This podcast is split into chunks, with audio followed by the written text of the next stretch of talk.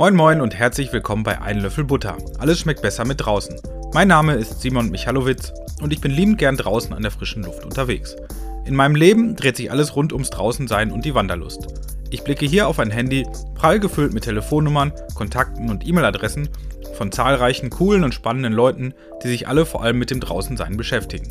Ich möchte sie einfach mal anrufen oder sie treffen und eine Runde über ihre Leidenschaft sprechen. Viel Spaß mit der neuen Folge. Mein Partner der heutigen Folge ist Bergans of Norway. Seit 1908 gehen Generationen von AbenteuerInnen und OutdoorliebhaberInnen auf Expeditionen und Touren rund um den Globus mit der zuverlässigen Ausrüstung und Bekleidung von Bergans of Norway. Egal ob im skandinavischen Fjell, am Südpol oder auch draußen im Alltag. Wenn man gerne an der frischen Luft unterwegs ist, dann kommt man an Bergans einfach nicht vorbei. Über acht Jahre begleiten mich Ausrüstung und Klamotten von Bergans bereits partnerschaftlich auf Tour. Und was soll ich sagen? Ich kann mich stets darauf verlassen. Dabei beschreitet Bergans immer wieder neue Wege und geht mit gutem Beispiel voran. Sei es zum Beispiel bei der Entwicklung umweltfreundlicherer Materialien, die man komplett wieder in die Kreislaufwirtschaft zurückgeben kann, oder fortschrittlicher Technologien beim Färben der Textilien, um den Fußabdruck der Artikel zu verringern. Wenn ihr mehr über Bergans, die Produkte und den Weg der NorwegerInnen erfahren wollt, schaut gerne einmal auf ihrer Website www.bergans.de vorbei. Und nun viel Spaß mit der neuen Folge. Ja, Mensch. Heute geht es um Angst. Genau, um Angst Heute geht es um Angst. Äh, darum, warum ähm, Angst manchmal ein sehr schlechter Ratgeber sein kann und in anderen Situationen aber super, super wichtig. Auf jeden Fall. Da. äh, Wir verraten auch so ein bisschen, äh, wovor wir eigentlich Angst haben. ja, Erdnussbutter. Vorträge zum Beispiel. Erdnussbutter und Vorträge, genau. Ähm, das stimmt, da haben wir uns auch dem Thema Vorträge und Behind the Scenes äh, ein wenig genähert. Ähm, dann habe ich ein bisschen wieder von meiner Leidenschaft für Räumfahrzeuge ähm, gesprochen. und dann ging es darum, ob äh, du nach deiner Rückkehr aus Schweden dich fühlst wie nach ähm, Castaway. Als du quasi von deiner Insel gekommen bist, um zu Hause wieder fließend Wasser zu genießen. Genau. Die Antwort verraten wir jetzt hier an dieser Stelle noch nicht, Genau, sondern wünschen euch ganz viel Spaß mit der neuen Folge. mit unserem Gespräch. Genau. genau. Viel Spaß beim Reinhören. Los geht's. Moin, Franzi. Ah, hi Simon.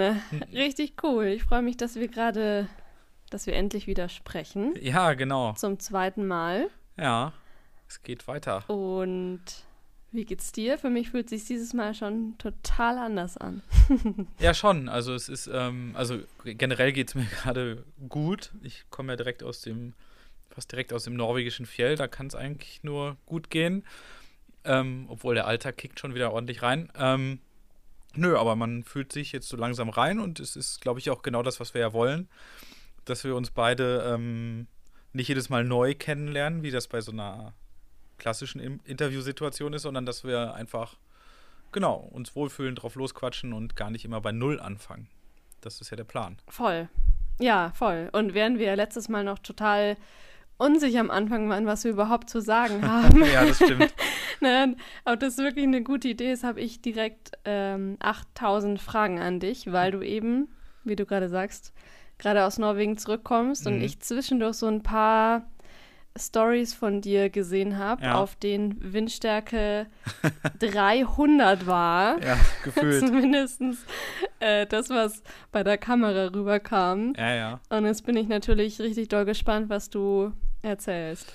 Ja, genau. Also ähm, der Plan war ja, in, äh, nach Norwegen zu fahren und ähm, mit der Renée, einer gemeinsamen Freundin, würde ich fast sagen, von uns beiden, eine Wintertour zu machen. Das war auch ihre erste Wintertour, was äh, schon sehr spannend war, jemanden zu begleiten auf seiner ersten Wintertour, so was Ausrüstung angeht und auch äh, Erwartungen oder auch ähm, ja, Gefühle in Bezug auf das, was einem da erwartet.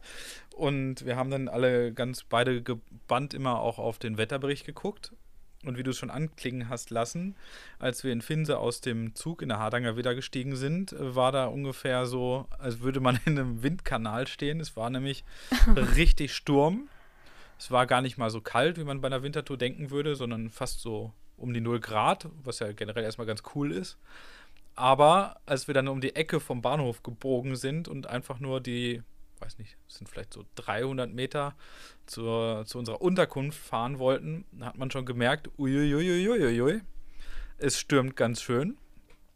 Und äh, genau, am nächsten Tag wollten wir dann los, nachdem wir uns dann da hingekämpft hatten. Und da war dann aber schon so, ich weiß gar nicht, in Böen irgendwas um die 25 Meter pro Sekunde Wind.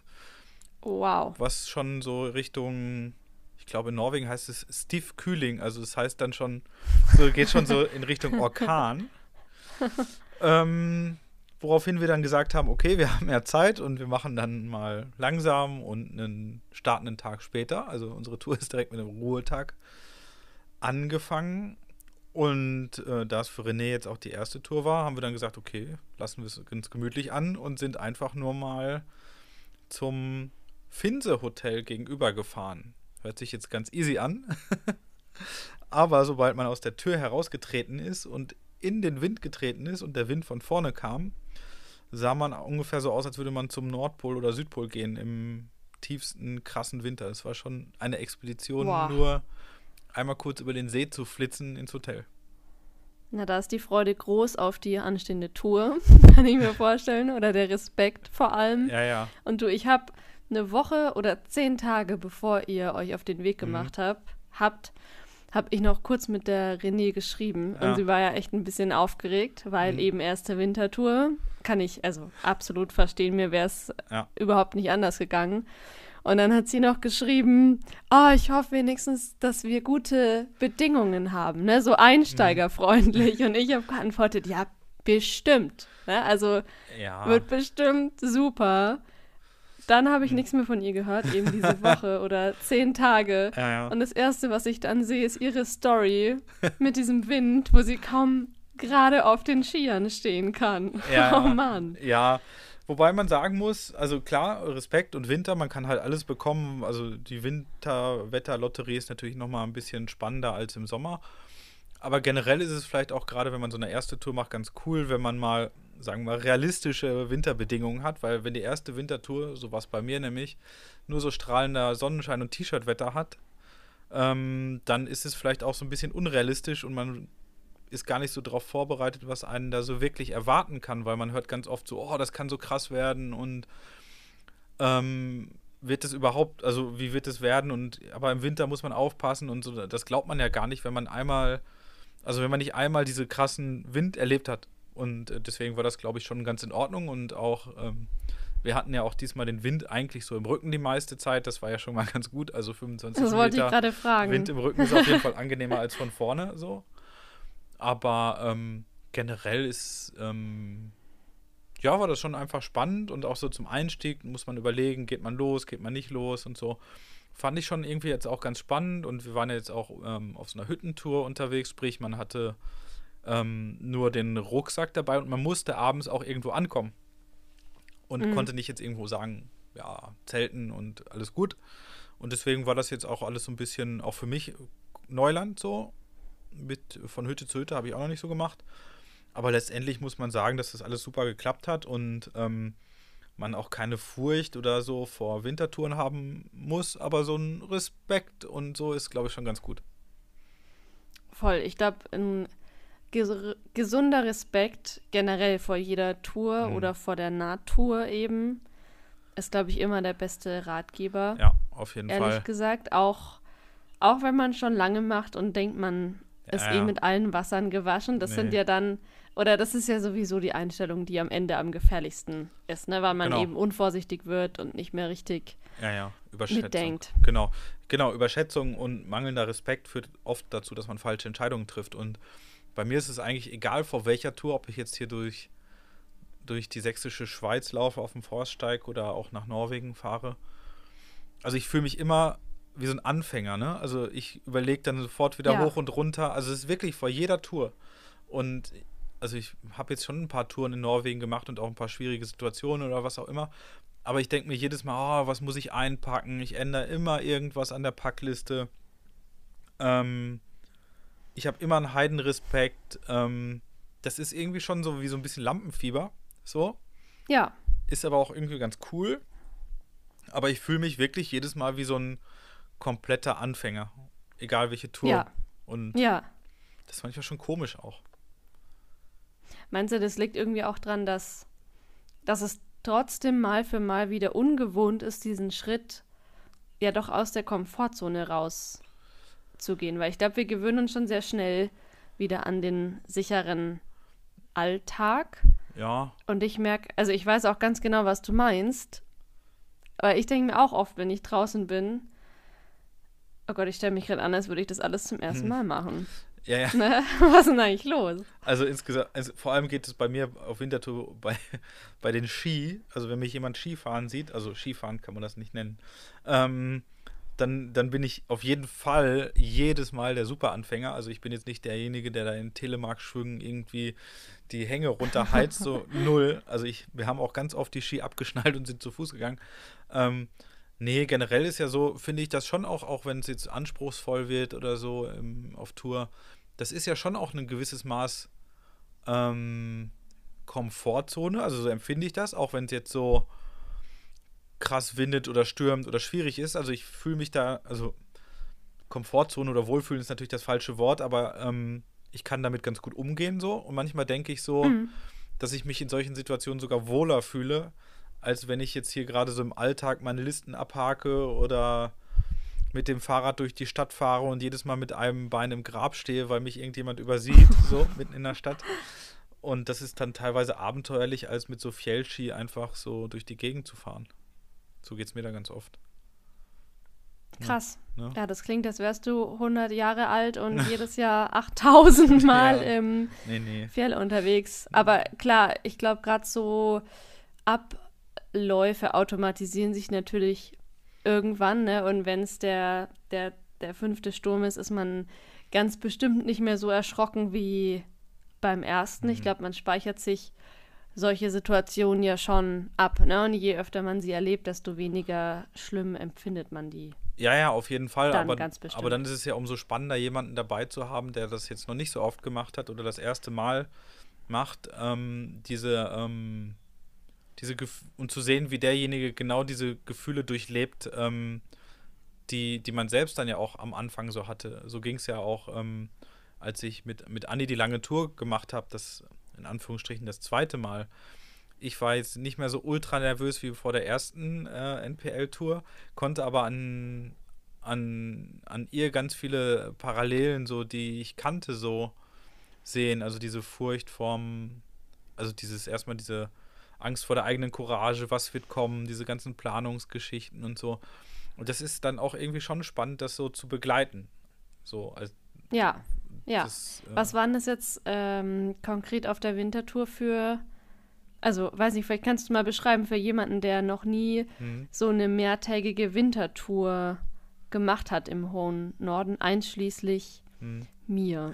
Meine einzige mehrtägige Wintertour war nämlich eine Schneeschuhwanderung mhm. in der Schweiz. Du meinst, wie man sich fühlt unterwegs oder wie, ähm, wie es einem unterwegs ja, oder, geht?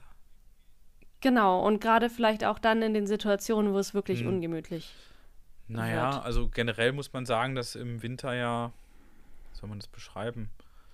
Auf jeden Fall, ähm, es kann einem halt immer sehr schnell kalt werden. Und da muss man, ja. hört sich total blöd an, aber das kann auch bei minus 5 Grad sein oder so, weil es dann einfach diese kalte, usselige Kälte ist, die man hier so auch aus Deutschland kennt, wenn hier so Nieselregen und 5 Grad minus oder so sind, so dieses matschige das ist fast schlimmer als bei minus 30 Grad irgendwie im Sonnenschein durch die Gegend zu fahren, weil das fühlt sich einfach ganz, ja. ganz anders an. Und man muss sich halt auch an, glaube ich, an dieses Gefühl, oder müssen ist immer ein blödes Wort, aber man sollte sich dann schon an dieses Gefühl der, der Kälte auch gewöhnen, insbesondere nach Pausen, weil dann, wenn man was gegessen und getrunken hat, dann sackt das ganze Blut in den Magen und, und dann hat man schnell mal kalte, kalte Finger oder kalte Füße und wenn man das nicht kennt, dann denkt man so, oh Gott, oh Gott, oh Gott, die fallen gleich ab, aber das da muss man einfach so ein bisschen durch auch und dann, wenn man wieder losmacht, ist es halt, ähm, ja, geht es dann halt auch irgendwann wieder so.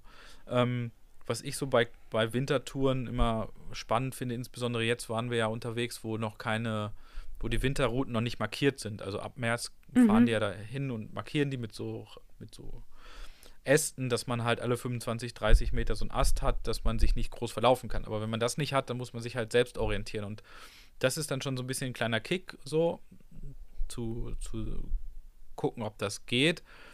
Und dieses Gefühl ist einfach, wenn man losgeht, dann geht's halt los, so, ne? Dieses, so, so ein bisschen wie beim Bobfahren, so, ne? Alle klopfen sich auf den Helm so und los geht's. Insbesondere dann, wenn es so ähm, stürmt oder schneit oder schlechte Sicht ist, irgendwie so. Ähm, man tritt dann schon immer so ein bisschen ins Unbekannte und was, was, was ich so ein bisschen das, das unangenehmste Gefühl auf so einer Wintertour ist, was ich so finde, ist, ähm, wenn du so, so nicht, du hast manchmal so Lichtverhältnisse, da siehst du nicht, wo du hinläufst. Also du mhm. läufst so und denkst so, oh, trete ich jetzt ins Nichts. Also du siehst es einfach nicht. Du fährst irgendwie auf ja. so eine, nur so ein Pipi-Hang runter irgendwie und auf einmal siehst du ja. eine Bodenwelle nicht. Oder auf einmal geht es wieder hoch und denkst, hä? Oder du denkst irgendwie da drüben, dieser Stein, der ist irgendwie zwei Meter groß und dann kommst du dran vorbei und er ist einfach nur so 50 Zentimeter groß. Und das ist halt manchmal spielen so optische Reize im Winter einem so, so Streiche und das ist dann schon manchmal echt spannend. Insbesondere in doofen Situationen, wenn man halt, wie gesagt, nicht weiß, wo man hintritt. Oder ja. so Whiteout hat. Weiß nicht, ob du das kennst, schon mal das wollte ich dich auch gerade mhm. fragen, ob ihr das gerade, weil du sagst, äh, ne, Sturm und dann mhm. hängen ja in den Bergen oft die Wolken mhm. super tief und ja. der Sturm befördert irgendwie noch den Schnee. Hattet ihr das auf der Tour jetzt? Nee, nicht so ganz krass. Also man hat immer noch Konturen gesehen und so und das ist ja dann auch okay. Wenn du dann so Bodennebel hast und einfach gar nichts mehr siehst, das ist krass, weil dann, dann läufst du wie in so einer ja. Wolke und du, dann spielen auch die Sinne so verrückt. Du weißt gar nicht mehr, wo oben ja. unten ist. Also es ist wie mit so einem Flugzeug in so eine Wolke fliegen. Und ja. das ist schon krass, vor allem wenn du das über längere Zeit machst und auch keine Markierungen hast. Dann gehst du ja. immer nur nach Kompass oder GPS oder nach Windrichtung. Und das ist ja, dann schon voll. echt ein mega krasses Gefühl, weil du einfach die ganze Zeit so, alle Sinne sind so ähm, überfordert, aber auch aufs Wesentliche fokussiert. Und man hat dann irgendwie so, manchmal sogar so eine Art Schwindelgefühl, weil man einfach nicht weiß, mhm. ähm, hoch oder runter. Ist ein bisschen bizarr. Und das muss man aber auch vielleicht ein bisschen mal erlebt oder gelernt haben. Aber ja. ist nicht so geil. Ich, ich kannte das Phänomen länger mhm. schon und habe es aber zum ersten Mal letztes Jahr, ziemlich genau mhm. von einem Jahr, im Februar in der Schweiz erlebt. Ja. Das war eine Tour, Schneeschuhwanderung ja. auf so 2,7, 2700 Metern äh, oben in den Bergen und man hat wirklich erkennen können, wie sich diese Nebelfelder und Wolken vom Tal nach oben schieben. Mhm. Und als sie dann da waren, es ist wirklich krass für alle, die das noch nie erlebt haben, man steht wirklich in so einem leeren Raum. Ne? Alles mhm. ist weiß ja.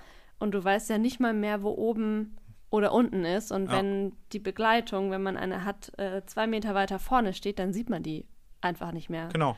Und es hat nur ein paar Stunden angedauert, aber es war total krass, weil die Sinne ständig versuchen, irgendwie was, mhm. was zu fühlen oder hören oder sehen eben.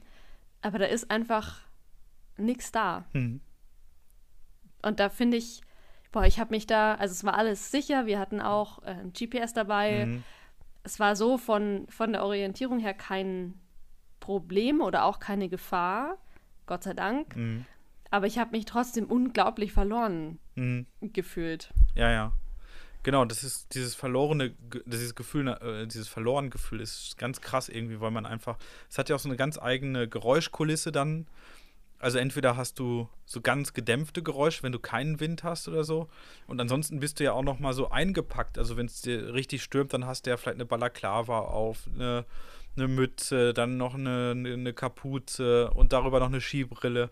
Und das ist ja so ein bisschen so, ja, wenn man wie so ein Astronaut taumelt man dann so durch die Gegend ja. und das ist alles so außen vor irgendwie und es ist so irgendwie so, ja, es ist also wirklich, wirklich merkwürdig so und ganz schwer zu beschreiben. Ich habe auch ganz viele, also wir haben dann ja nur auch so lustige Insta-Stories gemacht, irgendwie, was du ja auch gesagt hast, da in Finse, als es da so gestürmt hat, da hat man ja noch krass was gesehen und so.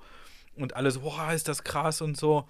Aber du kannst dir einfach nicht vorstellen, wie das ist, wenn der Wind dich packt und so durch die Gegend schüttelt. So. Also das ist so, und so ist es ja mit dem Whiteout auch. Und das ist, ja, also was, was, was mir im Winter eigentlich immer so einfällt, dass man immer irgendwie aufpassen muss. Also aufpassen, dass ja. man nichts verliert, was wichtig ist.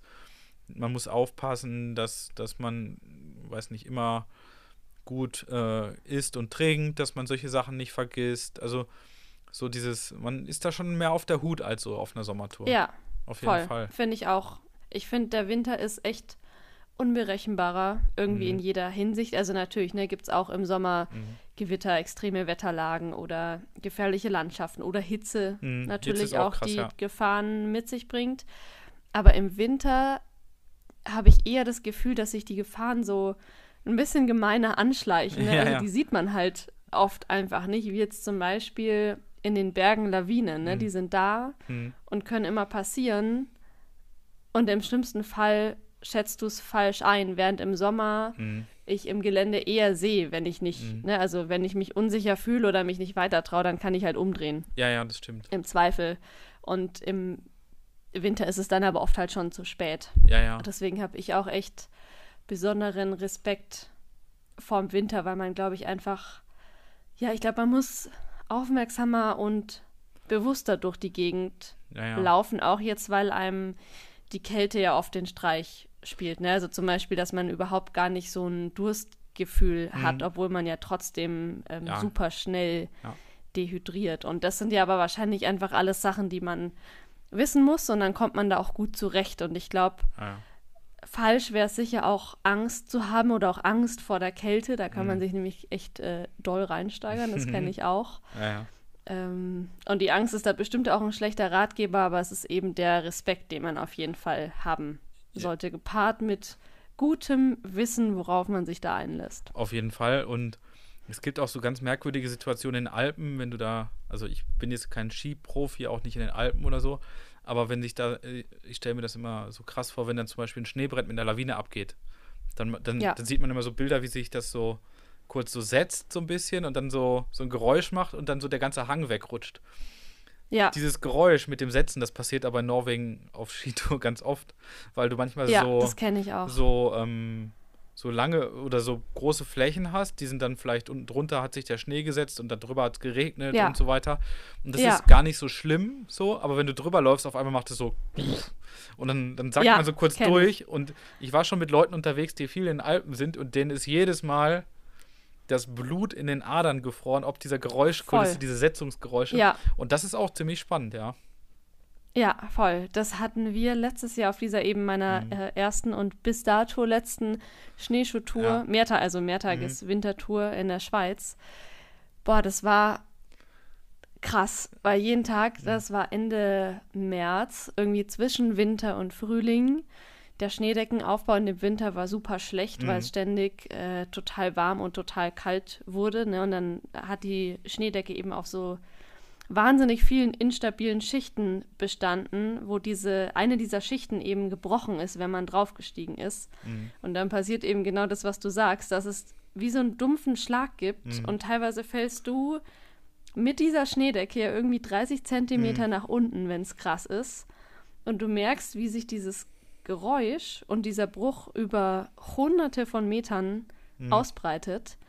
Und es war, also wir wussten, was wir tun und es ist mhm. zum Glück immer nur an in den Hochebenen auf flachen Stellen ja, passiert. Da wäre jetzt auch nichts weiter passiert. Aber das ist jedes Mal ja. so ein Warnsignal ja, und geht dir auch, finde ich, so durchs Mark, dass ich jedes Mal echt für ein paar Sekunden, glaube ich, wie angewurzelt stehen geblieben bin mhm.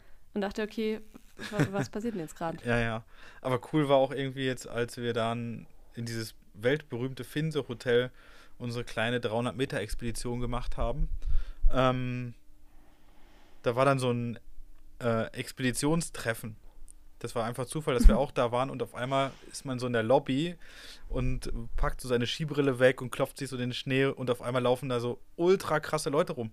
Da war zum Beispiel ähm, Leo Holding, das ist so ein ganz krasser Klettertyp und der in der Antarktis so ganz viele Sachen gemacht hat. Der lief da rum mit seinen Büchern. Oder wow. dann lief da so ein Film, äh, von einem Franzosen, Vincent, Vincent Colliard heißt der, der ist mit seiner Freundin irgendwie Spitzbergen im Winter der Länge nach haben die gemacht und so, die liefen dann da so rum und du guckst dann diesen, diesen Film und denkst so, what the fuck, was machen die da? Oder diese ganzen krassen Leute und irgendwelche Engländer, die irgendwie erzählen, was sie alles gemacht haben so und du bist gerade irgendwie 300 Meter dahin gefahren und fühlst dich genauso wie die. Fühlst dich genauso. genau. Das war schon echt ein bisschen bizarr und das war schon auch geil. Ich habe mir dann einfach, oder wir haben uns einen Kaffee geholt und haben uns einfach so in die Ecke gesetzt und ich habe das einfach nur genossen, da so eine Stunde einfach nur rumzublicken, wie alle so von ihren Expeditionen und ihre alten Handschuhe so ausgepackt und so, weißt du, das war einfach so eine coole witzige Atmosphäre, aber klar, die hatten alle natürlich mehr als 300 Meter hinter sich. Aber das fand ich schon irgendwie äh, ganz, ganz, äh, ganz spannend da. Diese Atmosphäre Ach, cool. im Finde 1222 ja. Hotel. Gibt es ein gutes Buch auch, Anne Holt heißt das.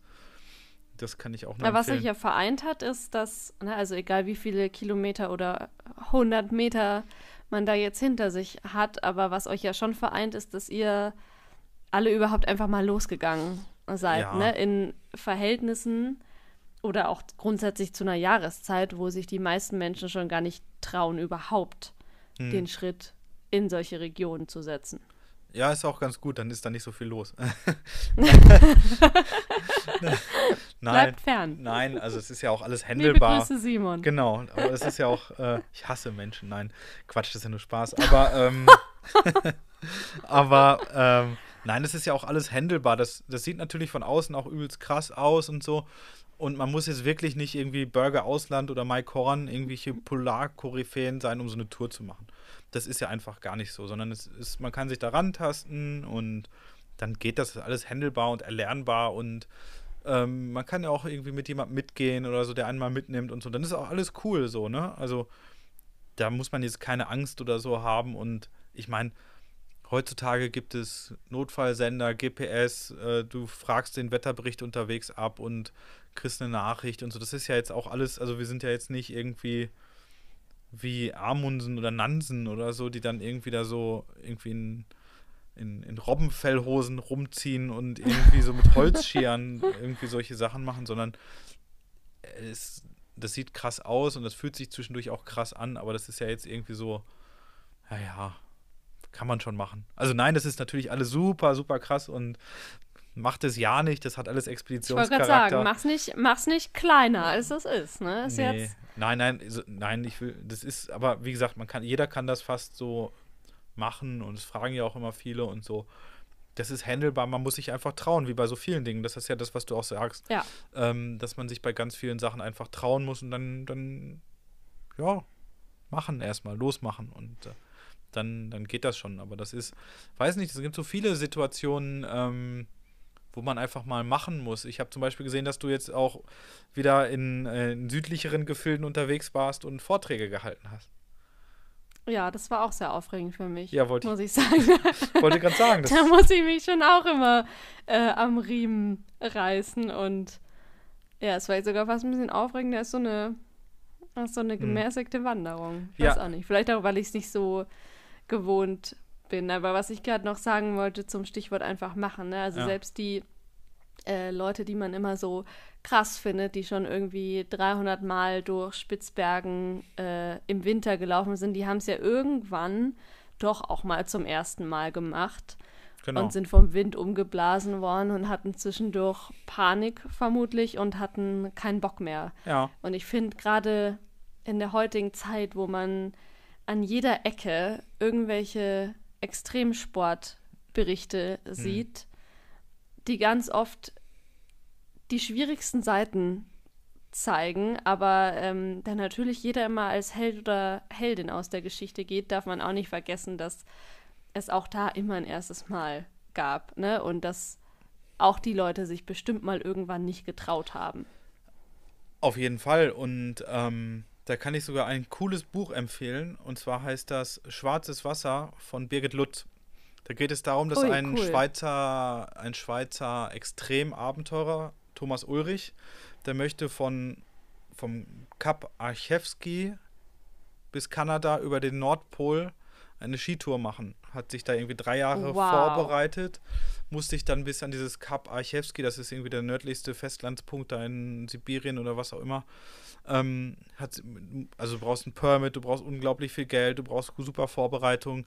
Du musst dich dann mit so einem Hubschrauber dann da hinfliegen lassen, dann hast du so einen 200 Kilo Schlitten, den du hinter dir herziehst, dann oh, laufen da Eisbären rum, dann äh, klopft dir irgendwann mal so ein russischer Hubschrauberpilot auf den Helm und sagt, jetzt musst du raus und tschüss und dann geht der Hubschrauber weg und dann musst du halt mal irgendwie so 2000 Kilometer laufen, so über Packeis. 2000? Ja, keine Ahnung, irgendwie sowas halt. Und in dem Buch wow. geht es halt darum, dass der dann Angst bekommt. Der Hubschrauber ist weg. Es gibt keine, also es ist unglaublich kompliziert, da wieder wegzukommen und jemanden zu erreichen. Und dann ist er aus, gesetzt worden mit dem Hubschrauber auf so ein bisschen, auf so ein bisschen vorgelagertem Packeis. Und dann kriegt er Angst und will doch nicht losgehen. Und Zu spät. um ihn herum fängt aber diese Eisscholle an, sich dann aufzulösen. Also es ist ultra Ja. spannend, das ist so ein ganz kleines, kleines süßes Buch, so, das liest man auch in einem durch, wenn man einmal angefangen hat, weil es einfach so packend ist, wie er mit dieser Situation umgeht und was am Ende so alles passiert. Kann ich wirklich jedem nur Wow. empfehlen und auch den krassesten Abenteurern passieren so Sachen und genau, deswegen kann ich das nur empfehlen. Also nicht jeder, der sowas macht, äh, ist vor Angst gefeit oder ganz im Gegenteil und deswegen, ja, genau. Absoluter Richtig cool. Buchtipp von der Birgit, auf jeden Fall. Das ist sehr gut, ja. Genau. Ah, voll schön. Cool. Aber Ich habe gestern, ähm, da habe ich aber weder einen Namen noch irgendwas, von daher ist es Ja. wahrscheinlich gar nicht so konstruktiv. Aber ich erzähle trotzdem ganz kurz die Geschichte, weil es zum Thema passt und mir auch was gegeben hat. Das war eine Fahrraddoku Mhm. von einem, der ähm, den amerikanischen Kontinent komplett von südlichsten Zipfel Chile bis zum nördlichsten Mhm. sonst was Zipfel äh, durchquert hat. Mhm. Äh, und im Norden ist er dann natürlich auch, also da ist grundsätzlich immer Winter, das ist ja auch schon das Mhm. arktische Meer, war aber dann auch noch im Winter. Und sein Endziel war ein Punkt auf dem arktischen Ozean, also auch über Mhm. Eis. Richtig krass. Und das war ein Typ, da hat man am Anfang gemeint, der ist mit allen Wassern gewaschen, ne? der ist seit Monaten unterwegs, allein, hat super viel erlebt, kam total tough daher, war total erfahren. Mhm. Und dann wirklich auf den letzten 60 Kilometern hat er so irrationale Angst bekommen, vor allem was, also gibt schon auch Gründe, Angst vor zu haben, also vor einem Wolfsrudel Ja, ja. zum Beispiel oder einem Blizzard oder sowas. Aber all die Sachen haben ihn seit Monaten schon begleitet. Ja. Ne? Und es ist gut gegangen und er wusste, was er tut. Und aus irgendwelchen Gründen hat er halt dann zuletzt vor dem, was er längst kannte, so doll Angst bekommen, dass er sich fast hat retten lassen müssen. Mhm. Und jetzt nicht, weil es einen akuten Fall gab oder weil irgendwas Akutes passiert ist, sondern weil einfach sein Kopf ihn dem Streich gespielt hat. Ja, und ich finde, da sieht, gerade da sieht man mal, Mhm. wie gut man in was sein kann oder wie gut man vorbereitet sein kann und in irgendwelchen komischen Momenten, wie bei dem armen Menschen, der dann auf dieser, auf dieser Eisscholle allein sitzt, ja, fehlt dann halt irgendwie so ja, aber das die ist ja. mentale Kraft. Ja, aber das ist ja auch ein krasses Thema, ne? So, wenn du da in die weitergehst, also es gibt ja auch so Profisportler, ne? Also zum Beispiel Per Mertesacker, weiß nicht, ob du ihn kennst, ist ja Weltmeister geworden 2014, Ja. war Kapitän von der deutschen Nationalmannschaft mitunter und der hat ja irgendwann mal erzählt, dass er sich vor krassen Spielen immer übergeben musste.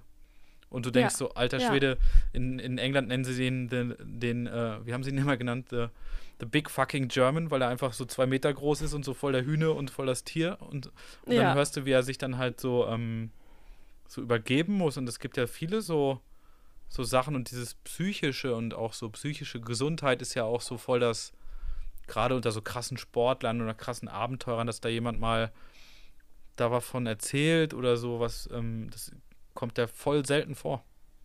Gibt's aber, glaube ich, ganz Voll. oft.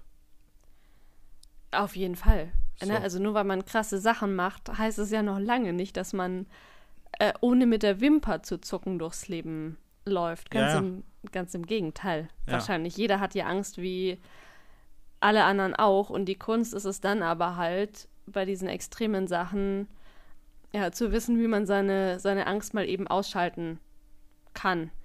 Zumindest für den Moment, in dem man sie gerade nicht Ja. gebrauchen kann. Aber es ist halt so die Frage, wenn man die Angst ausschalten muss, ob das dann so gesund ist, ne?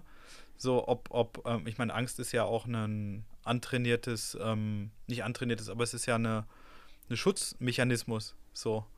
Ne? Und wenn man sich den abtrainiert, kann das ja auch echt, weiß nicht, weißt du, welche Folgen das haben kann. Also ich meine, bin jetzt kein Psychologe oder so, ne? Aber das ist ja schon auch irgendwie eine krasse Sache, wenn du jetzt von einem Profifußballer ausgehst und der muss 15 Jahre lang sich vor jedem Spiel übergeben, weil es ihn so mental mitnimmt. Also ich weiß nicht, ob das gesund ist auf Dauer. Nee, voll. Also um Gottes Willen, ich will auch niemandem raten hier, dass er seine Angst komplett Ja, ja. ignoriert und Ja, auf ja. irgendeinen Knopf drückt, um Ja. sie. Also klar, ähm, grundsätzlich ist Angst sicher was, was wir von der Wiege auf mitbekommen, weil die Angst ja am Ende immer mhm. unser Überleben sichern sollte. Genau. Ne, also das ist ja der, der Nutzen von diesem Instinkt und von mhm. daher ist sie an ganz, ganz vielen Stellen bestimmt total wichtig. Mhm. Was ich aber meine, und das sind bei mir dann meistens auch, also an die Ängste, an die ich mich zurückerinnere, sind allermeistens wirklich so irrationale mhm. Situationen, ne? In dem Momente, in dem ein die Angst wirklich gar nichts bringt. Ganz im Gegenteil, am Ende ist sie eher noch hinderlich äh, oder versetzt dich in Panik mhm. und dann ist es ja sowieso total schwierig, gute Entscheidungen ja, zu treffen. Ja, voll. Was ich mittlerweile mir schon angewöhnt habe, ist in so Momenten, wenn mich die Angst überkommt, dass ich mich frage, Moment mal, was passiert denn hier gerade eigentlich? Also wovor mhm. genau ja, habe ich Angst und kann das wirklich passieren? Und wenn die Antwort dann ja ist, dann glaube ich, sollte man schon nochmal weiter überlegen, ja, was ja. man da gerade äh, tut. Ja. Aber aller, allermeistens ist es wirklich einfach nur irgendwas hm. Irrationales. Ja, ja. Man muss sich dann vielleicht so rausnehmen, einfach mal aus der Situation oder so und von außen drauf ja. gucken. Also man kann klar, wenn, wenn jetzt irgendwie es krass stürmt und da einem der, der, der Schneehang ab bricht und man auf einmal so zitternd dasteht, dann ist es auch völlig legitim, mal Angst zu haben, mal kurz rumzuweinen und rumzubrüllen ja. und rumzuschreien, ist alles, finde ich, alles völlig Voll. okay. Aber ja. ab einem gewissen Punkt ist es dann schon schlauer, wie gesagt, sich mal so kurz die Situation vor Augen zu führen, alle Optionen so mal durchzugehen, wo bin ich gerade, was kann passieren, wie bin ich unterwegs und dann, dann lösen sich so gerade diese irrationalen Geschichten doch oft auf. So, klar. Ja, voll. Also ich meine, an der Abbruchkante von dem Schneebrett zu stehen, ist definitiv keine irrationale nee, Angst. Da hätte ich wahrscheinlich Panik und völlig zu Recht. Völlig zu Recht, ähm, ja. Aber es gibt ja auch ganz viele Situationen. Ich überlege gerade schon, ob mir irgendwas Konkretes einfällt. Und ich habe jetzt keine bestimmte Situation, aber seit ich vermehrt angefangen habe, oft auch allein mhm. zu wandern. Ne? Und jetzt nicht ähm, unbedingt in den Bergen Norwegens, aber zum Beispiel in den deutschen mhm. Mittelgebirgen, wo man ja doch immer wieder mal an Zivilisation mhm. vorbeikommt und Handyempfang hat, kriege ich auf Instagram zum Beispiel oder über den Blog öfter Nachrichten von Frauen, ja. die mich fragen, ob ich nicht total Angst habe, allein im Wald zu laufen, mhm. als Frau eben. Hm. Und ich verstehe die Frage und ich weiß auch, dass es ja bestimmt Gründe gibt für diese Fragen. Und gleichzeitig finde ich es aber total schade, dass es immer noch so ein verbreitetes Bild ist, dass man als Frau allein im Wald irgendwie ja Angst zu haben hat. Ne? Und ich glaube, das hm. kommt. Ich meine, wir reden jetzt nicht von einem Stadtpark in irgendeiner Großstadt um zwei mhm. Uhr morgens, ja, ja. sondern von halt irgendwo in der Natur, wo ja die Wahrscheinlichkeit, dass da wer am Wegesrand sitzt, um genau auf dich jetzt zu warten, schon eher sehr gering ist. Ja. Und weißt du, ich muss dann manchmal, also meistens denke ich dann da auch beim Wandern dran, mhm. an diese ganzen Märchen denken, die ja, ich klar. früher vorgelesen bekommen habe von den bösen Männern und den bösen Wölfen. Und irgendwie war es ja immer schon seit unserer Kindheit klar, dass der Wald ein sehr, sehr unsicherer Ort ist. Ja. ja und manchmal spinnen sich meine Gedanken dann auch weiter und ich komme nicht umher, dass ich da so laufe und an diese Fragen denke, die ich bekomme und an die Wölfe und mir plötzlich super unwohl fühle. Ne? Ja. Und, und da kann ich mich reinsteigern und das ist völliger Quatsch. Und das meine ich eher mit irrationaler ja. Angst. Ne? Und nicht, weil jetzt mir irgendjemand Komisches da entgegengekommen ist auf der Wanderung oder ich riesige Wolfstatzen auf dem mhm. Weg vor mir gesehen habe, habe ich noch nie tatsächlich in Deutschland, ähm, sondern weil mein eigener Kopf mir halt den Streich spielt und solche Ängste, also ich meine, die bringt mir ja in dem Moment wirklich überhaupt nichts. Nee, über. Ja, das stimmt. Ja, genau. Ja, ja, klar, aber es kann ich schon verstehen, dass das dann so, gerade wenn man alleine unterwegs ist, dass man sich so reinsteigert und dann kriegt man das dann noch von außen hin und so. Bei mir sind Ängste so eher so, auch im Wald, aber wenn es dunkel wird oder so, oder ich bin auch jetzt nicht so, so erpicht im Dunkeln unterwegs zu seinem Stockdunklen alleine, so.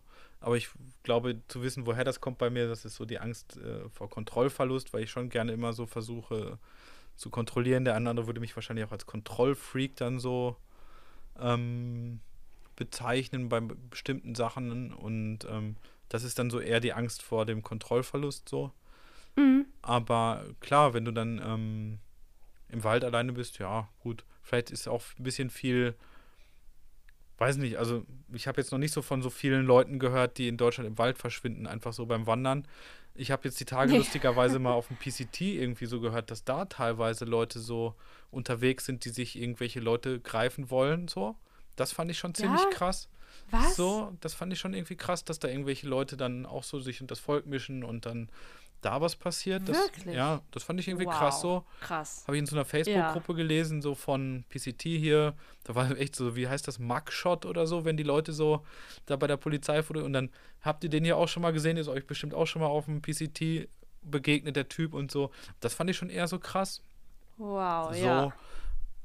Ähm, aber generell, ja, weiß nicht, also ich glaube, dass relativ viele, also, und es ist ich meine, in einem deutschen Wald ist ja auch oft eigentlich ganz schön viel los, ne? Also da ja. wird Rad gefahren, da sind Reiter unterwegs, da sind Leute, die irgendwie im Wald arbeiten ja. und so.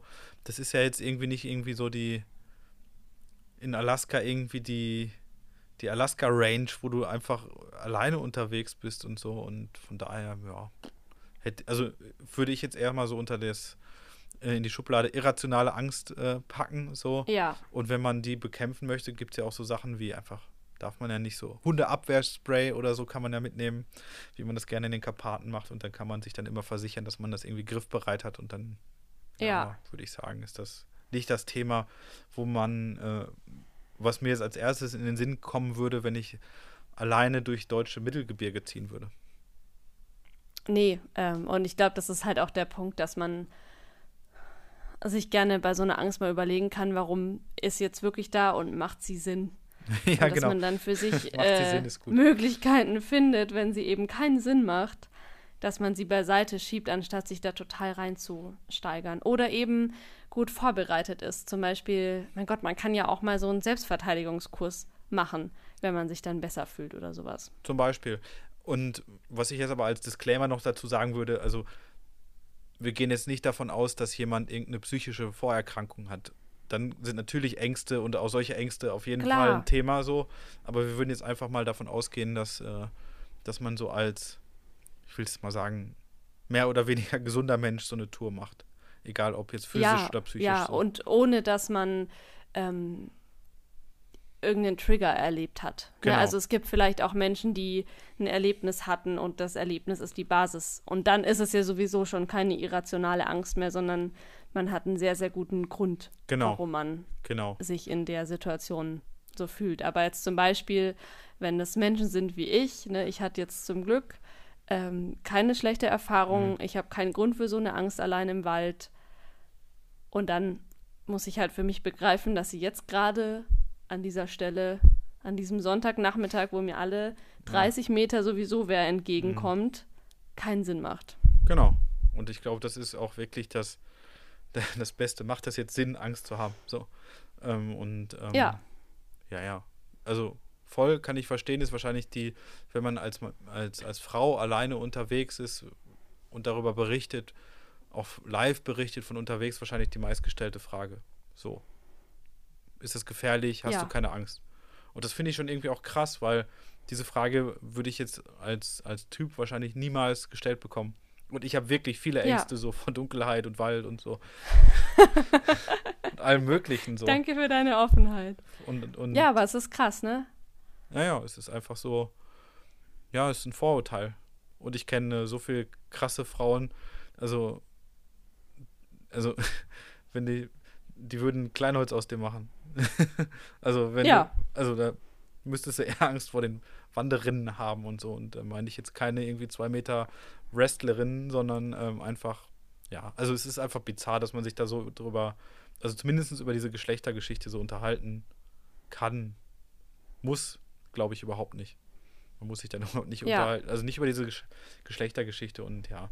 Aber Ängste sind gut und Ängste sind okay und wenn man sich auf so, ja, gerade draußen bewegt und was Neues macht oder so, Ängste lassen einen auch ähm, wachsam sein, aufmerksam sein und dann ja. ist es ja auch völlig, völlig okay und dann kann man ja auch mit einer gewissen Angst, die kann man ja in Demut dann umwandeln und dann kann man auch Situationen meistern. Und das ist ja, glaube ich, so der Trick auch daran, dass man die Angst überwindet, um dann daraus irgendwie eine Lösung zu finden. Und das ist, ähm, oder ja, oder damit umzugehen, oder mit der Situation lernt umzugehen. Und dann ist Angst ja auch ja. Der, der, ein guter Lehrmeister, den man sich auch bewahren ja, ich sollte. Glaub, das ist wahrscheinlich das Beste, was man aus so einer Angst machen kann, ne? dass man sie für sich nutzt. Also ich habe zum Beispiel Angst vor Lawinen ja. im Winter, wow. weil ich weiß, dass ich mich da einfach viel zu wenig auskenne. Und das genau. ist eine gute Angst. Ja. Und die Angst ist auch völlig berechtigt und ja, okay. Ich habe im Sommer in den Bergen zum Beispiel auch öfter Angst vor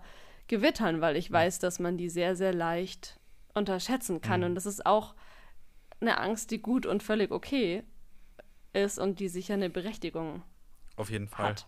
Auf jeden Fall. Und genau diese Sachen gehen mir auch oft durch, also so Lawine und so, oder ja, das ist schon echt auch, aber das ist natürlich auch sowas mit Kontrollverlust, ne? Also so Lawine bist du ja einfach Passagier, ne? Ja. Da bist du unter so Betonschnee eingebacken und oh, das ist diese Vorstellung oh Gott, ist einfach das, das Schlimmste überhaupt. Und äh, deswegen, ja. ähm, nee, laufe ich lieber durch so große Täler in, in der Mitte in Norwegen, wo äh, ja. die Lawine einen nicht kriegen kann.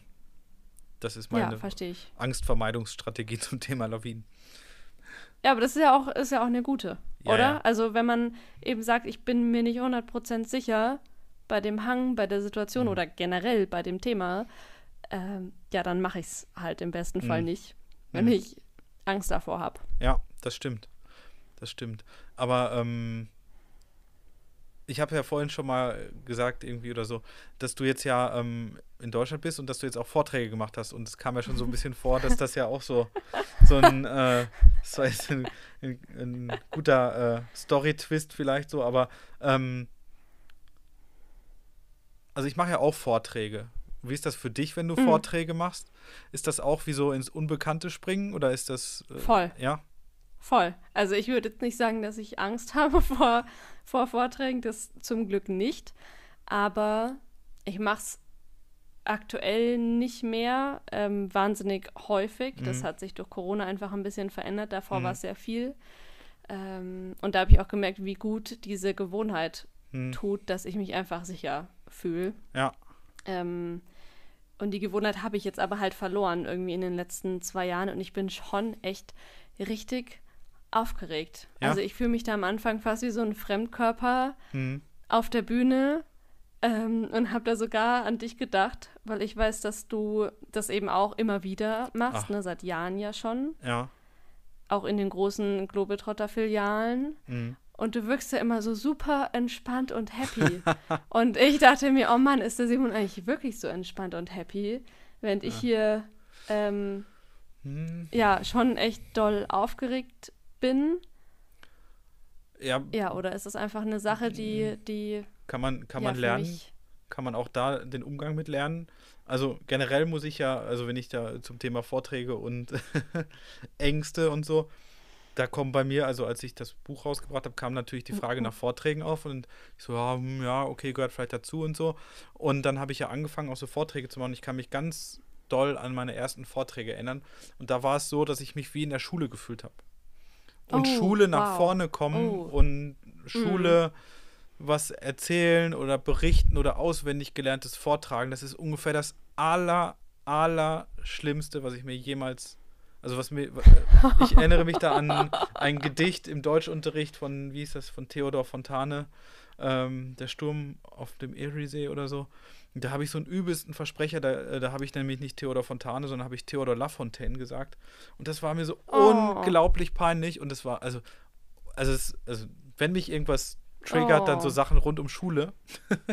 oh Mann, ich merke schon. Okay, und, Themawechsel. Äh, nee, nee, nee, nee, nee, aber das ist ganz interessant, weil als ich dann, also der erste Vortrag war auch noch so, da habe ich am Anfang auch noch viel vorgelesen aus meinem Buch, so zu jedem, mein Vortrag ist ja in so Abschnitte gegliedert und dann habe ich zu jedem Vortrag was aus, äh, jedem Abschnitt was aus dem Buch vorgelesen und da habe ich mhm. echt gemerkt, auch Vorlesen in der, also eine, so eine klassische Lesung ist auch überhaupt nicht mein Ding, so, und am Anfang habe ich auch viel versucht, so abzulesen bei den Vorträgen und dass es immer gleich ist und so, bis ich irgendwann gemerkt habe, dass mir diese Freiheit beim Vortrag, also es ist ja zum einen, es ist ja mein Thema, ich habe das selber erlebt und ich kann ja über meine, mhm. also wenn ich jetzt irgendwelche Zahlen von der Arbeit vortragen müsste oder so oder irgendwas Fremdes, wäre es was ganz anderes, aber es ist ja meine Geschichte.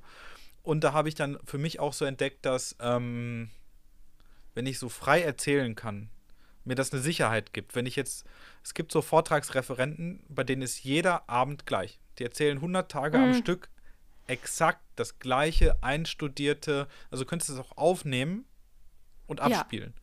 So, und ja. da, da habe ich relativ schnell gecheckt, dass das nichts für mich ist. So, und jetzt ist es so ein bisschen so wie, also ich bin ultra aufgeregt vor so Vorträgen und umso kleiner die Location ist Wirklich? eigentlich, um, ja, ja umso kleiner die Location, umso mehr, weil es eigentlich viel persönlicher ist. Also wenn du mhm. vor 800 Leuten in so, einem, in so einer Stadthalle stehst, dann ist es ja eher so, da siehst du die ersten zwei Reihen und dann blendet dich das Licht und dann ist okay ja. so. Da siehst du einfach hinten nichts und in so einer in so einer kleinen Umgebung, da siehst du ja jede Regung, du kriegst du alles mit. Mhm. Und ob jemand aufmerksam ist oder so. Und das ist, das ist viel schwieriger. Ich habe auch mal einen Vortrag gehabt, da es war der zweite Vortrag, weiß ich noch, Globetrotter Vortragsfestival in München und da war auch die Programmchefin vom Verlag da und von meinem Dam von Hanwag damals der Chef und so. Die saßen alle im Publikum, Ui. es war glaube ich mein zweiter oder dritter Vortrag und in der oh ersten oh Reihe ist direkt zwei Meter neben mir einer eingeschlafen. Oh nein, oh Gott, es tut mir leid. Ja, oh Mann. ich glaube aber der war fertig von den ganzen anderen Vorträgen. Aber das war so ja. ultra unangenehm. Ich musste da immer hingucken und dachte, liegt das an mir? Und es war so, unglaublich oh, schlimm. Ich. So. Ja, das verstehe ich. Und. Oh Mann, Simon. Aber jetzt. das klingt schrecklich. Das war auch schrecklich. Das war wirklich schrecklich. Ja, ich weiß. Und, äh, aber irgendwann habe ich so gemerkt, dass, ähm, dass, dass, dass, dass sich das auch in so eine Stärke umgewandelt hat, dass ich halt. Also ich bin auch nie vorbereitet. Also das ist ja. Also super Werbung für meinen Vortrag jetzt, ne? Also ich bin, ich nie, vor, ich bin nie vorbereitet. Ich, ich habe auch schon Namen vergessen im Vortrag so. Ähm, von dir selbst? Von nee, nee, nee, aber von Leuten, nee. die im Vortrag vorkommen. Aber ähm, diese, diese Freiheit zu erzählen, das macht es, glaube ich, also ich gucke ja auch auf der Arbeit ganz viele Vorträge und so. Und das ist aber für mich total wichtig, wenn ich, ähm, wenn mich einen Vortrag packt, dass es authentisch rübergebracht wird und ehrlich ja. und nicht auswendig gelernt. Und dass ich das, ja. ich habe dann auch das Gefühl, dass derjenige das gerade mir wirklich erzählen möchte. Dass er das ja. gerade miterlebt. Und das hat sich dann bei mir irgendwann, also habe ich für mich gemerkt, dass das meine Stärke ist, dass ich so spreche, wie ich spreche und dass ich so erzähle, wie ich erzähle. Und das hat mir dann diese, dieses Selbstbewusstsein auch gegeben, ähm, ja, so Vorträge zu machen, auch wenn ich die jetzt mal nicht lange gemacht habe oder so, es dauert so ein, zwei Witze und ein, zwei Minuten, dann bin ich wieder ja. so drin und so. Ähm, ja. Aber nach wie vor gibt es Situationen, der schlimmste Vortrag, den ich mal gehalten habe, war zu Hause bei mir im Dorf irgendwie. Da war meine Grundschullehrerin da und mein Klassenlehrer vom Gymnasium und weißt du, so echt klassisch hinterher so mit, mm. ah, da hätten wir ja nie gedacht, dass aus dem mal was wird und so. Und also von oh den Gott, das hatte ich auch schon. Von den 100 Leuten, die da waren, kannten mich ungefähr 100, seitdem ich irgendwie so im Kindergarten war. Und das war, also als wäre ich da, hätte ich da nackt gestanden. Ja. Das war echt. Ja, ja, das kenne ich. Das, war das hatte ich auch. unangenehm. Ja, ich hatte, ähm, da hatte ich mein erstes Buch noch gar nicht geschrieben, sondern nur eine Kurzgeschichte über die Wanderung durch die Mongolei, mhm. die in dem äh, Buch The Travel Episodes von Malik veröffentlicht Kenn wurde. Ich, Und ja. diese Kurzgeschichte hat mich die äh, Bücherei in Schongau eingeladen, die äh, in diesem Ballenhaus, also in diesem Festsaal in Schongau eben vorzulesen, zusammen mit ein paar Bildern und der Geschichte von dieser Reise eben. Mhm. Und ich habe mich total gefreut. Ne? Also es ist super schön, eingeladen zu werden, vor allem zum ersten mhm. Mal überhaupt das Gefühl zu haben, dass man irgendwas zu erzählen haben könnte, was irgendwen anderen interessiert. Ne, also es ist richtig mhm. krass und total schön. Boah, aber ich glaube, mir ging es da genau wie dir. Ich war unendlich aufgeregt. Mhm. Das ist jetzt mittlerweile auch schon, boah, ich glaube, es war 2018 mhm. oder so. Oder 2017 sogar. Ewig her gefühlt. Ähm, da hatte ich ja mit diesem ganzen, na, da hatte ich noch kein Instagram, da hatte ich noch nicht den Blog, da hatte ich irgendwie gar nichts, mhm. außer mein privates hm. Facebook-Profil. Und ich glaube, ich habe an dem, an dem ganzen Tag davor eine ganze Flasche Rescue-Tropfen getrunken, weil ich wirklich Nächte vorher nicht schlafen mhm. konnte. Und auf der Bühne war es, glaube ich, genau wie bei dir. Ich habe mich so nackt gefühlt. Also mein äh, Lehrer aus dem Gymnasium, der Deutschlehrer, mhm. hat irgendwie so eine Eröffnungsrede oh gehalten. Oh. Also super nett Mit Anekdoten und war super noch schön. So aus der Schule und Ja, so. oh. ja, von mm. der Abifahrt in Berlin, die ja mm. das weiteste war, mit, mit dem er, äh, dass er jemals mit mir erreicht hat. Ne? Und jetzt war sie in der Mongolei und er hat es super gemacht. Mm. Also es war total schön und ich habe mich total geehrt gefühlt und super gefreut. Also falls die Chance besteht, dass er hier zuhört, danke. es, war, es war wirklich toll bis heute. Aber es war auch so krass in dem Moment, weil ich das Gefühl hatte, wie du, jeder in diesem Raum kennt mich mhm. und jeder hat irgendeine Erwartung an mich. Mhm. Ne? Also entweder will er sehen, wie ich mich seit früher verändert habe äh, oder ob ich irgendwas kann mittlerweile oder ob ich was schlechter kann als früher. Also irgendeine Erwartung. Mhm. Ne? Und ich habe eigentlich die ganze Zeit nur dran gedacht, ob ich gerade diese Erwartung von all diesen Menschen erfüllen kann oder was die weitertratschen, wenn sie danach nach Hause kommen hm. und mit ihren Nachbarn am Gartenzaun sprechen. Ja. Ja, ja klar, das, oh, ist, so, das ist auch noch so ein Thema, klar, was, was, was die Leute denken und so, aber okay, das, das habe ich mir irgendwann mal abgewöhnt. Ähm, aber ja, ich habe tatsächlich sogar mal, als das Buch rauskam, einen Brief von meiner Deutschlehrerin bekommen, von meiner Gymnasial. Wow. Das fand ich schon wirklich krass, den habe ich auch noch. Und die, Frau Berthold, äh, das hat mich wirklich auch echt bewegt. So. Also das fand ich schon äh, ja. echt cool, so von der Grundschullehrerin einen Brief, einen handgeschriebenen Brief zu Ach, bekommen. Schön. Wow. Das war, war mega cool. Aber generell so bei Vorträgen, ja. Also ich finde mittlerweile, umso größer, klar ist das eine Zahl und es ist ein Saal und du kommst da rein und so. Das geht schon. Ähm, was ich mal geil fand, ich war mal im Vortrag in Nürnberg, war das weiß ich noch. Da bin ich dann also ich bin ja jetzt nicht Reinhold Messner oder und mich kennt ja jetzt auch nicht jeder so vom Plakat oder so. Und dann waren da irgendwie, ich weiß nicht, wie viele Leute da waren, 500 oder so. Und ich bin vor dem Vortrag noch so auf Toilette gegangen und das war die ganz normale Toilette, wo alle hingegangen sind. Und dann hört man so die, die Leute, wie sie über den Vortrag oder über einen erzählen und man steht so daneben. Ach, das war krass. auch total skurril. Ja. So, ja, wie wird denn das werden? Und da ist das so, der ist so und so und so und so. Das fand ich auch ultra skurril. Ach, krass. Das war, ja. war aber auch irgendwie lustig so. Da dachte ich so, okay, richtig prominent möchte ich nicht gerne sein so, sondern das fand ich schon irgendwie echt, das war wirklich auch witzig so und ja, aber so generell Vorträge. Am Anfang war ich auch ultra nervös, dass so Sachen schief gehen. So.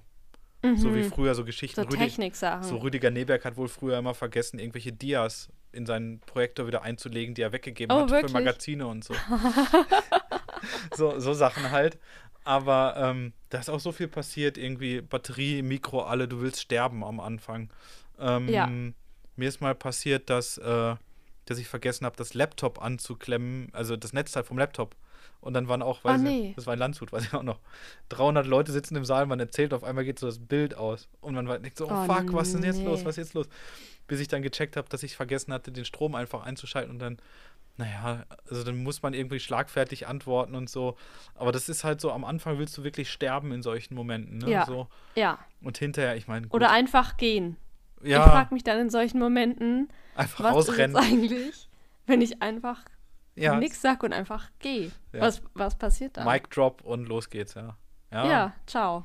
Aber ich komme ja aus dem Ruhrgebiet so und ach ja, irgendein doofer Spruch fällt einem immer ein. ja, dir vielleicht, aber mir nicht. Ja, ja, okay. Ja. Nee, also das sind aber auch so Situationen, da muss man dann auch umlernen. Es ist wie auf Tour, wenn, wenn auf einmal der Sturm kommt, da muss man dann auch irgendwie cool bleiben und irgendwas machen, so, aber ja, ja, ja, das sind so Situationen, Vorträge ist auf jeden Fall, ähm, auch ultra spannend. Aber was ich halt cool finde bei Vorträgen, man glaubt gar nicht, wie viel Energie so ein Auftritt einem raubt auch. Also das merke ich immer mhm. hinterher, wenn man dann so im Hotelzimmer oder so ist und dann wie, also wenn man das so sehr persönlich macht und wie viel Energie einem das so nimmt. Ja. So, aber auch wie viel Energie einem das so gibt. Das finde ich krass. Ja. Das finde ich ja, krass. Das ist eine ganz komische Mischung, finde ich. Ich bin danach auch immer fix und fertig mhm. und könnte wirklich einfach umfallen. Ja. Aber gleichzeitig macht das dann ja auch so viel Spaß und ist so ja. schön. Ja, ja. Gerade dann noch mit am Ende, ne, wenn man so eine Fragerunde hat und total viel Feedback bekommt mhm. oder noch ähm, Gäste für privatere Fragen oder sowas zu einem kommen und man sich unterhält und es gibt mhm. so viel Energie. Ja, ja.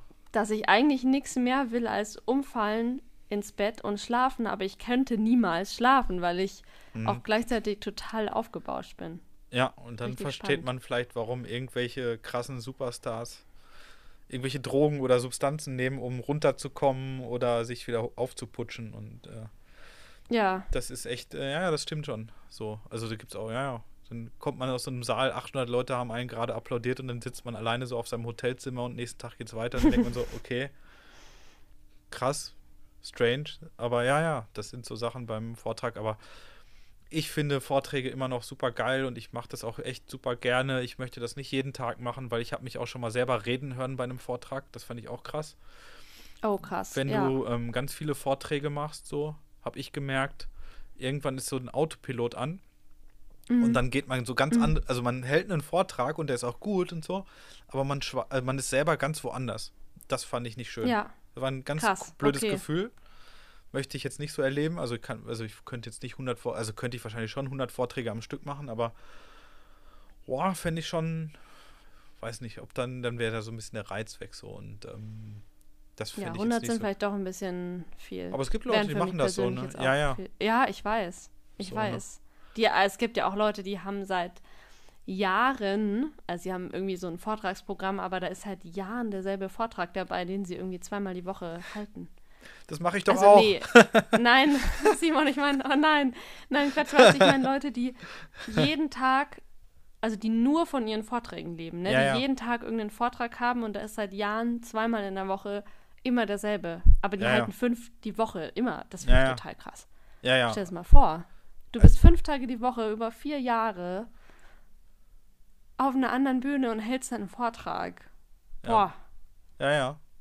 Das ist ja fast das Ausmaß, das du auch, das du ja. auch erreicht hast. Ja, nee. nee. du weißt, wie ich es meine, ne? Ja, auf jeden Fall. Und ich finde das auch skurril. Aber auf der anderen Seite, ich meine, ich gehe jeden Tag von 8 bis 16.30 Uhr arbeiten und mache da auch im Grunde dasselbe. Ist auch irgendwie bizarr. Und vielleicht ist es für die, vielleicht ist es für die Leute auch gar nicht so krass.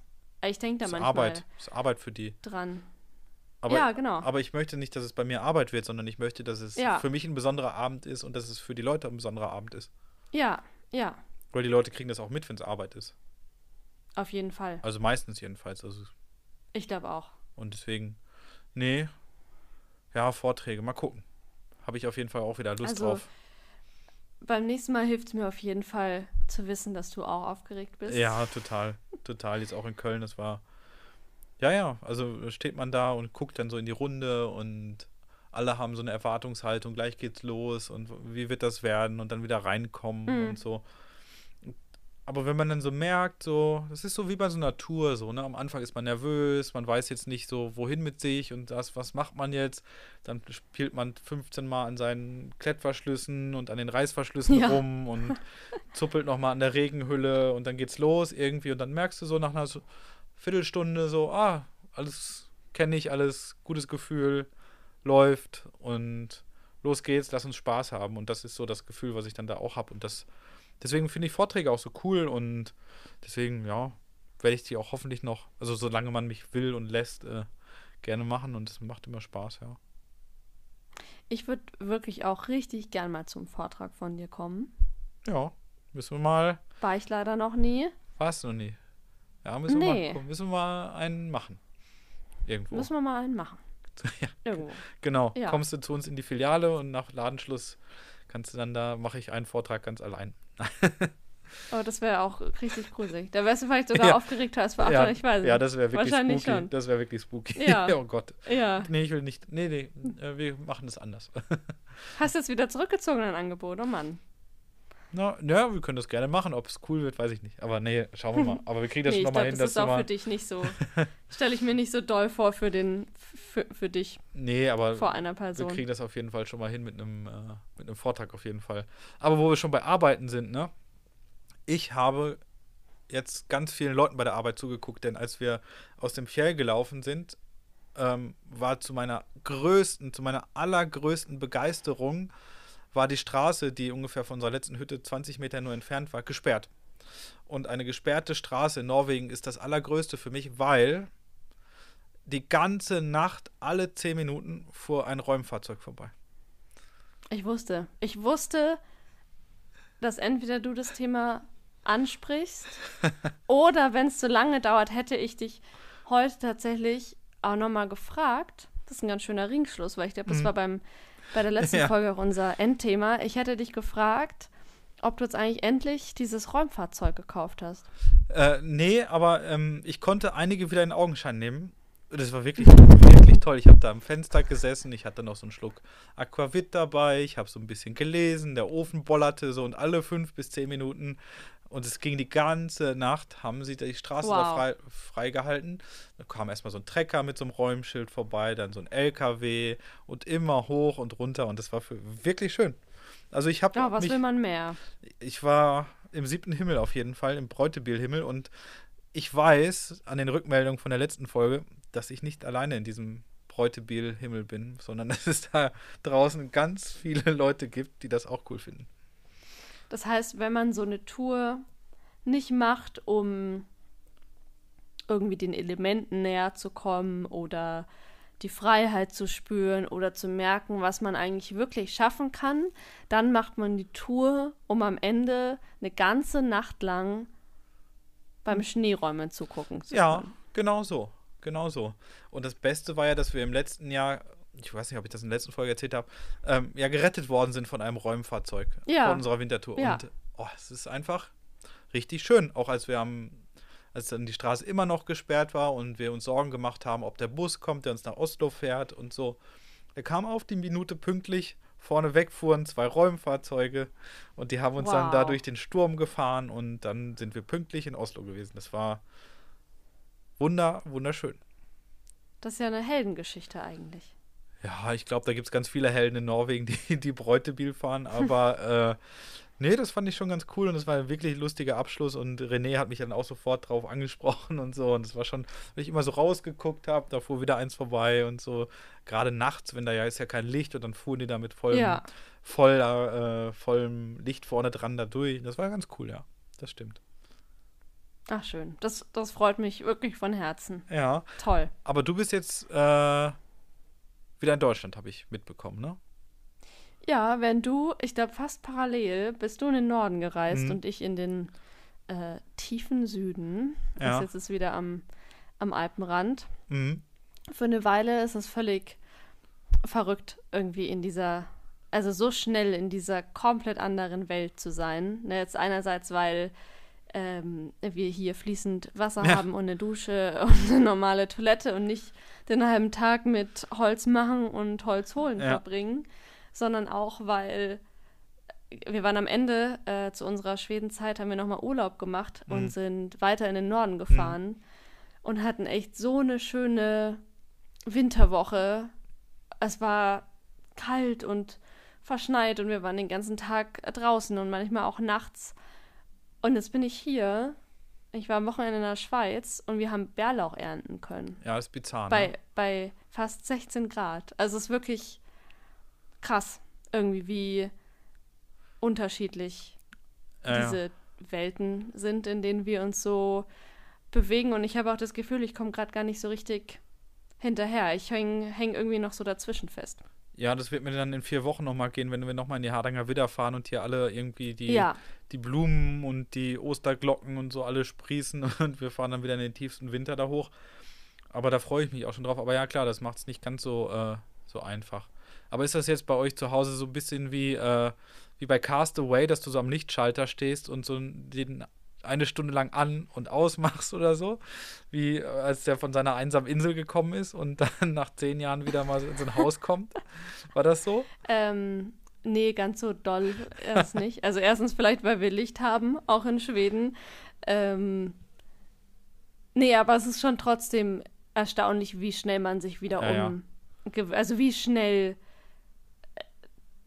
alles wieder normal ist. Ne, also klar, ja. man ist ja auch aufgewachsen mit fließend Wasser und einer Dusche. Von daher wäre es jetzt total komisch, wenn ich jetzt Wochen bräuchte, um mich wieder dran ja, zu gewöhnen. Es ist schon super schnell wieder normal. Hm. Ähm, aber ich bin gerade in Gedankenreisen schon sehr, sehr oft in Schweden. Hm. Ich vermisse es auch doll, auch wenn ich gerne hier bin. Ja, aber es sind einfach wirklich zwei völlig unterschiedliche ja, das, das, Welten. Das, also in, also am ersten Tag unserer Wintertour, wo wir losgelaufen sind, war es auch so, dass wir in einen Winterraum gegangen sind von einer Hütte, die noch nicht auf hatte. Und dieser Winterraum ist quasi einfach nur so, weiß nicht, drei Quadratmeter, ist ein Stockbett drin. Da sind, ist kein Ofen drin, kein Strom und die Fenster sind zugeweht vom Wind. So. Da ist man aber sicher und es ist mhm fliegt einem nichts um die Ohren und man kann da ganz gemütlich drin sitzen. Und dann schmilzt man Schnee und so in so einem kleinen Kocher und es dauert alles ewig und dann gibt es da keine Toilette und kein Strom und was weiß ich nicht alles. Und unter diesem, oder der Berg, der da, dahinter ist, darunter gibt es so einen riesigen Tunnel. Und die Zivilisation ist quasi nur so 100 Meter unter einem. So, da fahren dann die Autos, auch im Winter und so. Das fand ich Ach, auch so krass. so krass. Und ähm, also ich habe mich da, auch als wir jetzt wieder in Oslo ankamen, so und dann irgendwie da im Bahnhofsviertel und dann sind da, ist da die, die Junkie-Szene und alles ist am Rumbrüllen, alle sind am Feiern und draußen und man kommt dann so mit den Ski unterm Arm da an und dann denkt man sich doch, oh, ich wäre doch lieber gerne in diesem muffigen Raum, wo es kein Licht drin gibt und man sein Wasser schmelzen ja. muss. Da fühle ich mich echt wohler und das finde ich echt gemütlicher und echt cooler als jetzt hier, wo wieder so viel auf mich einprasselt. Das ist schon krass. Ja. So geht es mir da ganz Und oft. es ist auch ähm, krass, finde ich, wenn man was bevorzugt, was man eigentlich viel weniger gut kennt, ne? Weil wir sind ja irgendwie schon, mhm. äh, würde ich jetzt mal behaupten, beide in der Zivilisation aufgewachsen ja, ja. und wir kennen die Reize und wir kennen den Trubel und trotzdem, gerade wenn ich jetzt aus Schweden komme, erschlägt er mich total oft. Also mhm. gerade diese Geschwindigkeit ja, hier in, in Deutschland, ne? Und die vielen Menschen, es klingt jetzt, als würde ich von Tokio sprechen, aber schon die vielen Menschen irgendwie auch. Naja. Und da, der, die hatte ich mein Leben lang um mich und trotzdem ist es fast schwieriger, sich daran zu gewöhnen, also wieder an diese Geschwindigkeit und dass ständig was an einen, um einen rum stattfindet, als sich daran zu gewöhnen, dass man plötzlich irgendwie keine Toilette mehr hat für Wochen ja, ja. im Winter. Ja, ja, ja, das hundertprozentig. Also für mich ist auch der große Reiz an dem Reizarm äh, da draußen im Norden wirklich. Also das ist äh, was, äh, was ich jetzt schon wieder vermisse und worauf ich wieder Bock habe und wo ich dann auch wieder gerne losziehen möchte. Und ja, da ist dann der Alltag wieder, da ist dann wirklich wieder wichtiger, ob die Hütte drei Stunden warm wird, äh, dass wir Wasser schmelzen. Ja. Und genau. Und die Probleme, ja, zum die. Glück darfst du ja auch ähm, bald wieder los. Ja, ja, freue ich mich. Vier Wochen. Freue ich mich drauf. Und die vier Wochen kriegen wir auch noch rum. Äh, von daher, ähm, was mich aber unweigerlich zu der Frage führt, ähm, wo du jetzt vielleicht gerne einen Löffel Butter zu dir nehmen möchtest. Jetzt haben wir ja zwei Löffel Butter. Du einen und ich einen. Ja, jeder darf sich einen aussuchen. Wo wärst du jetzt gern? Ähm, ich wäre jetzt gerne mit Felix zusammen, der ist nämlich gerade auch nicht da, der mhm. arbeitet gerade in Luxemburg, in Schweden an einem Lagerfeuer. Ich sage noch gar nicht mal ähm, bei uns am Haus am Lagerfeuer, aber grundsätzlich wäre ich gerade gerne in Schweden am Lagerfeuer mit lieben Menschen. Ja. Und einem Glas Erdnussbutter. Erdnussbutter. Gerne. Aber ist auch gut. Ja, mag ich, mag ich gern. Erdnussbutter. Und du, Simon? Erdnussbutter ist im Winter aber nicht so gut, kann ich dir schon sagen. Pro-Tipp. Ist irgendwann gefroren, dann ja? hast du so Backsteine in der Pulka. huh. Aber so am Lagerfeuer ja, muss man halt völlig wie so ein Eis, äh, wie, ja. wie, Eiscreme muss man dann eigentlich lecken, oder nicht? So, ja. ja. So, so, ein Glas, ja. Hier ein Riesenlolli Erdnussbutter. Aber kann ich nachvollziehen. Das ist der, der Pro-Tipp für den Pro-Tipp. Ähm, stell sie aufrecht hin, ja. mach den Deckel runter und steck dir vorher ein Holzstielchen rein. Ja, so ein Riesenlolli, stimmt. ja. ja, aber Erdnussbutter ist auch gut, habe ich noch gar nicht, also bei dem Löffel Butter so an Erdnussbutter gedacht, aber das stimmt, das ist äh, auch sehr gut, gerade wenn man auf Tour ist und so. Also ich wäre jetzt gerne, glaube ich, nochmal, also wir haben zwei sehr schöne Hütten auf der Tour gehabt. Kongs Hellerin heißt die eine Hütte und die andere heißt Björdalsbü und da wäre ich jetzt echt gerne wieder, also Kongs Hellerin, so mitten im Nirgendwo nochmal eben rausgehen, gucken, ob Polarlichter da sind, äh, nochmal einen Scheit in den Ofen werfen, damit es morgen früh nicht ganz so kalt ist und ähm, sich dann so in den Schlafsack muckeln und den Tag Revue passieren zu lassen. Auch da wäre ich jetzt wirklich gerne wieder. Also so, so eine Hütte wie Kongs Hellerin, so Klingt ganz schön. einfach, ganz gemütlich. Ja, könnte ich mir gerade gut vorstellen. Sehr banal, ja, aber sehr schön. Da könnten wir auch den, den Löffel äh, gefrorene Erdnussbutter zusammennehmen. Da wäre ich nämlich auch am Start. Ja, wir könnten auch ein Lagerfeuer vor der Tür machen. So. Ja, irgendwie so. Mhm. Klingt gut. Klingt gut, ja. ja. Sehr schön. Klingt gut. Sie ja, cool. Ähm, da würde ich mich jetzt nämlich hinträumen, glaube ich. Und dann machen wir das. Dann machen wir das. Dann äh, schicke ich dir gleich nochmal ein Bild. Oder die René hat ein sehr schönes Bild bei sich jetzt gepostet in ihrem Insta. Mit den Polarlichtern. Ja. Habe ich heute schon gesehen. Richtig schön. Und da wäre ich jetzt gerne und da denke ich mich jetzt hin und ähm, würde sagen, äh, ja, so in zwei, drei Wochen, dann sprechen wir uns wieder, oder? Ja, und gerne. Gucken, was dann, und dann schauen wir mal, was, was dann passiert ist. Was bis dahin so alles passiert ist, genau. Genau, ob du ordentlich am Rad drehst vor der nächsten Wintertour. Genau. Ich bin sehr gespannt, Simon. Schauen wir mal. Ich äh, träum schön. werde berichten. Ja, ich träume schön, alles ja. klar. Du aber auch, ne? Von deiner Erdnussbutter. Alles ja. klar. Sehr gut. Dann würde ich sagen, bis demnächst mal, ne? Mach's gut, Simon. Bis bald. Tschüss. Vielen, vielen Dank fürs Zuhören. Wenn ihr meinen Podcast mögt, empfehlt ihn gerne weiter. Über Gästevorschläge, Themen oder sonstige Rückmeldungen würde ich mich sehr unter simon.simonpartour.de oder über die entsprechenden Social Media Kanäle wie Facebook oder Instagram freuen. Ich lerne bei jedem Mal dazu und möchte mich dabei gern weiterentwickeln. Ich hoffe, ihr begleitet mich auf diesem Weg. Danke an alle meine Gäste, an euch, die ZuhörerInnen und bis zur nächsten Folge.